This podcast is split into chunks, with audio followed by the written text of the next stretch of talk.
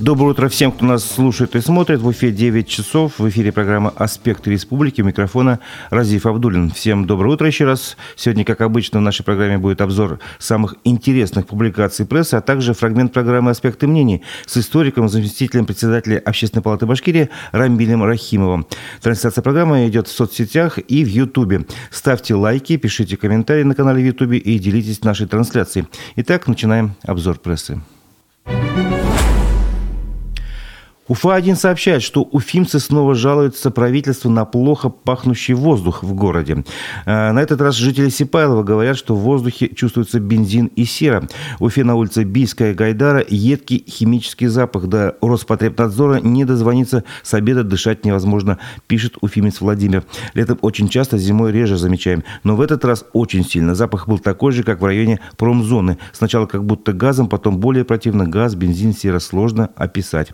Еще еще один отзыв приводит. Издание Всепайлова после 21.00 дышать нечем, воняет. Опять заводы свои вонючие газы пускают, возмущается другой местный житель. Как УФА-1 объяснили в Роспотребнадзоре, проверку пока не проводили. Для этого нужно обращение жителей города. А как ранее сообщал изданию начальник отдела регионального госнадзора Рустам Каримов, в нынешнее время организовать внеплановую проверку очень трудно. Принято постановление, которое предусмотрело ограничения по проведению проверок. Там есть исключения, когда есть угроза жизни и здоровью, рассказал специалист. Но доказать, что угроза есть, очень сложно. В нашей практике нет проверок, которые были бы согласованы со стороны прокуратуры, отметил специалист. В это же время в Стельтамаке ситуация немного другая. Здесь уже зафиксировали превышение предельно допустимых концентраций сероводорода, хлороформа и бензола. Об этом на оперативке в мэрии сообщили э, исполняющий обязанности начальника территориального управления Роспотребнадзора Разиля Багаудинова и начальник Стельтамакского территориального управления Минэкологии Башкирии Азат Хайбулин. Передает Стельтамак онлайн. Всю прошлую неделю жители Сальтамака жаловались на резкий ядовитый химический запах, вызывающий кашель и тошноту. Общественники считают, что источником выброса веществ стали городские предприятия. Превышение концентрации сероводорода выявили 23 ноября на улице Менделеева, бензола 21 ноября на улице строителей, бензола, толуола и хлороформа 22 ноября на улице Коммунистической. Также по обращениям жителей э, три дня с 22 по 25 ноября на пересечении улицы Коммунистической и проспекта Октября, а также в селе Мариинский Стельдамакского района проводился отбор проб атмосферного воздуха. В трех из восьми проб воздуха обнаружили превышение по гидрохлориду. Жители Уфимского СНТ-33 «Ромашка» жалуются на бродячих собак, сообщает УФА-1. По их словам, животные с ворами преследуют прохожих, чаще всего выбирая детей и стариков и нападают. Родители школьников обеспокоены тем, что число собак неуклонно растет. Со слов жителей, проблема мучает их давно, однако с недавних пор собаки стали с ворами бегать прямо по центру сада, подкарауливая людей на остановках. Противостоять им попросту невозможно, ибо в стае более 10 голодных и обозленных собак, готовых напасть на любого прохожего. Звонили в отлов, они просто не приезжают. Ждем, когда собаки кого-нибудь съедят, поведала журналистам женщина. В администрации Калининского района Уфы отметили, что уже передали заявку граждан в службу отлова. Чиновник обещает, что рейд проведут уже сегодня. У собачьей проблемы есть и другая сторона. О ней сказал телеканал «Вся Уфа». В Уфе владельцы собак готовят коллективное обращение в прокуратуру. Кто-то целенаправленно травит животных, причем страдают не только бездомные собаки, но и имеющие хозяев. Более 20 собак погибли с начала года, с начала лета, прошу прощения, на тропе здоровья за Дворцом спорта, утверждают они. Телеканал «Вся Уфа» пообщался с очевидцами. Эльза Салахудинова обратила внимание, что вдоль тропы, где она обычно гуляет со своей собакой, появились красные капли, возможно, куриная кровь с ядом. Ее собаке недавно стало плохо после прогулки. Рвотные позывы, боль, слизь, слизь с пены шла после еды. Ксения Матвеева утверждает, что в начале лета на тропе здоровья погибли 22 собаки, а в начале ноября еще 5. «Мы боимся за своих собак даже выходить из подъезда», рассказала она. В большом количестве разбрызгано и даже на площадках для выгула собак. А теперь э, к экономическим публикациям расскажем, а, что происходит в республике в сфере экономики. Премьер-министр республики Андрей Назаров рассказал, что э, правительство предпримет меры для снижения количества граждан, чей уровень доходов ниже прожиточного минимума. В соцсетях чиновник озвучил, что долю граждан с доходами ниже прожиточного минимума в Башкирии планируется снизить вдвое к 2030 году. Давайте эти цифры запомним. А, об этом сообщает МКС. Председатель правительства региона напомнил о запущенной в этих целях региональной программе с, программе с пятью блоками. Это первый блок – повышение уровня доходов граждан. А, и он привел такие цифры. Среднемесячная зарплата выросла до 46 тысяч 827 рублей на 15%, что выше среднероссийского темпа. А второй блок – это стабилизация цен на товары и услуги. Для этого проводятся сельхозярмарки и строится вторая очередь распределительного центра сельскохозяйственной и плодовочной продукции. И еще блоки, такие как развитие системы социальной помощи нуждающимся гражданам, адресная социальная помощь на основании соцконтрактов. По словам премьер-министра, на ноябрь заключено более 5 тысяч таких социальных контрактов, и общий объем выплат по ним составил более 588 миллионов рублей.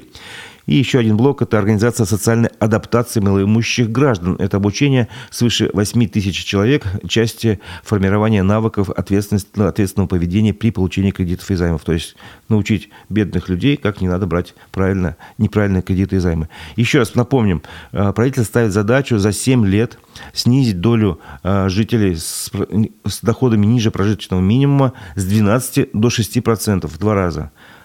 Вдумайтесь в эти цифры. Сейчас прожиточный минимум для трудоспособного населения составляет в Башкирии 13 200 человек. То есть за 7 лет мы добьемся такого успеха, что у нас будут зарабатывать меньше, 6, меньше 13 тысяч, 6% населения. Достаточно большая сумма. И, казалось бы, стоило бы поставить задачу вообще ликвидировать бедность. А, еще одна а, заметка по теме экономики. Экспортеры из Башкирии во, по внешне, во внешнеэкономических расчетах стали больше пользоваться казахским тенге и китайским юанем, нежели евро и долларом США. Об этом пишет РБК Уфа. Так, в 2022 году на казахскую валюту приходится 38% расчетов, на юань 19%, на американский доллар 15%, а на единую европейскую валюту 13%. Оставшиеся 15% расчетов проводятся в рублях.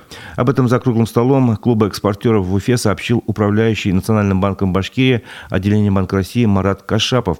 По итогам 10 месяцев внешний торговый оборот республики вырос на 15% по отношению к такому же периоду прошлого года.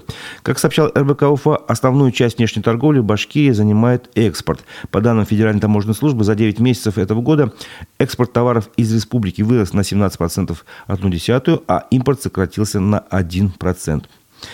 Предлагаю на этом пока прерваться э, и на, послушать фрагмент программы «Аспекты мнений», в гостях у которой был историк, заместитель председателя Общественной палаты Башкирии Рамиль Рахимов. Давайте послушаем. Люди, которые боятся какой-то Гааги. Послушайте, надо бояться проиграть, надо бояться опозориться, и надо бояться предать своих людей. Я хочу сказать, что если мы умудримся проиграть, Гаага, условная или конкретная, ждет даже дворника, который брусчатку внутри за кремлевской стеной подметает. От того, еще один район Киева останется без света или не останется, масштаб катастрофы, которой обернется наша страна, если мы умудримся это сделать, он, ну, даже его представить себе а мы не нельзя. Можем проиграть. Поэтому Гаги боятся в лес не ходить. Просто не будет никакой Гаги, если так случится. Ничего не будет. О чем речь? Весь мир в труху. Весь мир в труху? Так этим и закончится. Вы историк, вы должны наперед знать, чем все закончится, как считаете? Закончится победой России, если мы, конечно, не будем действительно, как говорят наши сейчас вот спикеры, подписывать какие-то левые соглашения. Но я думаю, не будет, потому что у нас уже прошел референдум на этих территориях, они часть Российской Федерации. Закончится равно победа, это понятно. И это представляют и наши оппоненты, в том числе руководство стран НАТО. Это прекрасно представляют в Евросоюзе. Ну и на Украине, кроме оголтелых руководителей, собственно говоря, тоже понимают все это.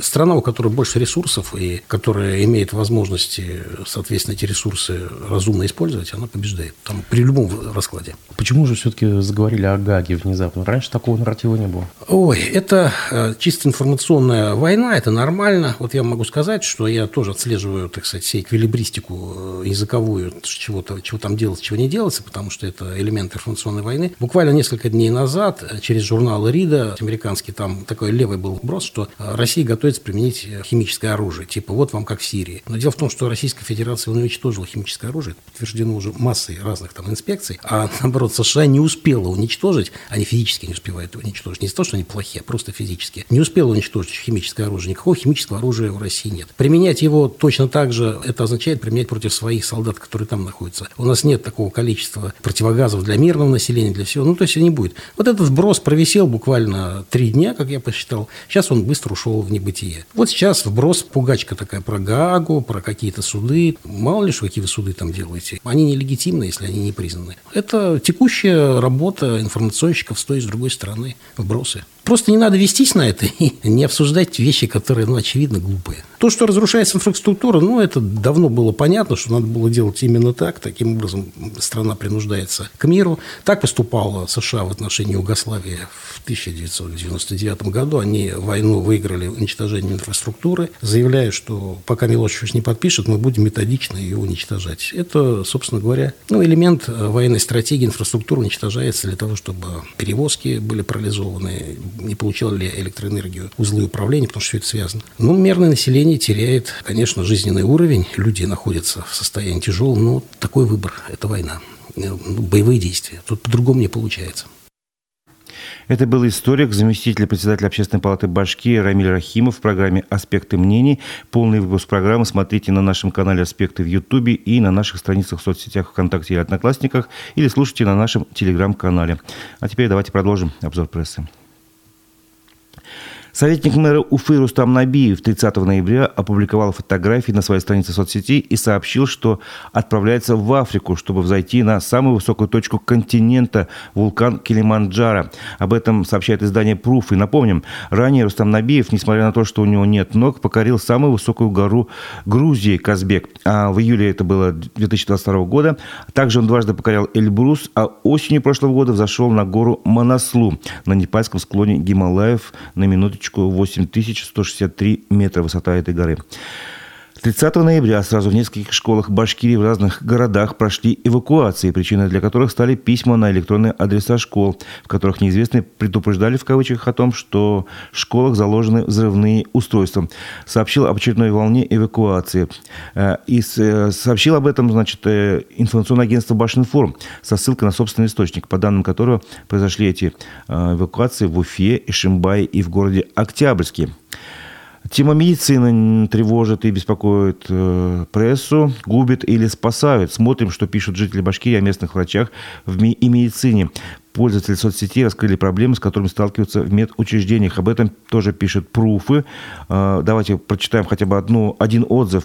Нет записи. Одной из частых проблем, с которой сталкиваются жители Башкирии, к бесплатным врачам тяжело записаться, хотя именно это э, может спасти человеку жизнь.